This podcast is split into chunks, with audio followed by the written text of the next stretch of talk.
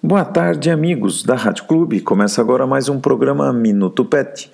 Tudo o que você quer saber sobre animais de estimação você ouve aqui. E hoje estaremos falando a respeito das doenças transmitidas por carrapatos.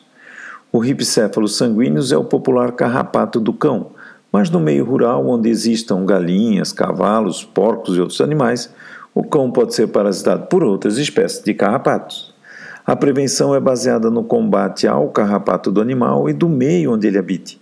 É interessante observar que as fêmeas se escondem em frestas ou lugares protegidos da luz, do sol e da chuva, para depositarem seus ovos e normalmente em lugares altos, ou seja, em fresta de, de paredes nas partes mais altas, muros salpicados, furo dos tijolos de furos, buracos em árvores onde o cão está próximo, onde depois as larvas descem para buscar o hospedeiro. Então, na casinha do cão, próximo do telhado da casinha do cão.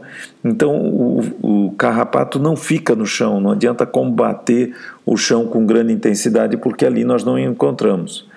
Para o combate no animal, pode-se fazer uso de sprays, venenos em banhos parasitários, coleiras eh, carrapaticidas que protegem seu cão por até oito meses, comprimidos que matam os carrapatos após picarem o cão por um mês ou até três meses, e as pipetas de fácil aquisição no mercado e que protegem em torno de 21 dias. É muito importante o combate ambiental. A aplicação de acaricidas nas paredes é fundamental. Lembre-se que os carrapatos e suas formas imaturas estão em locais protegidos e normalmente no alto e próximo de seu animal de estimação. Não perca tempo pulverizando áreas gramadas ou britas ou as areias em locais de grande insolação diária e que ficam encharcadas durante a chuva. Procure no ambiente áreas secas, protegidas do sol e da chuva, e normalmente no local onde o cão dorme. Lembre-se, carrapato não voa, não pula, ele terá que subir caminhando no seu animal. Por isso, quando ele está dormindo é um ótimo momento e o local onde ele dorme passa a ser um ótimo local para viver. Como foi dito, o carrapato irá se alimentar, ou seja, subir e descer umas duas ou três vezes durante a sua vida. E para isso, quanto mais próximo do local protegido e próximo do alimento, melhor para o carrapato.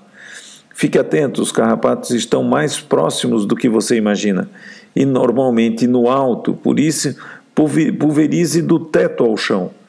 Como não, vemos, não temos vacina, a única maneira de proteger nossos animais de estimação é inspecionando constantemente para verificar se ele tem algum carrapato. Além disso, claro, os produtos que já falamos, sprays, pipetas, coleiras e comprimidos, também têm uma, uma grande utilidade na prevenção de doenças transmitidas por carrapato. Estaremos de volta então na próxima segunda-feira, a partir das 13 horas, trazendo novas informações para tornar a relação entre humanos e animais mais saudável. Tchau, gente, bom final de semana e até segunda-feira.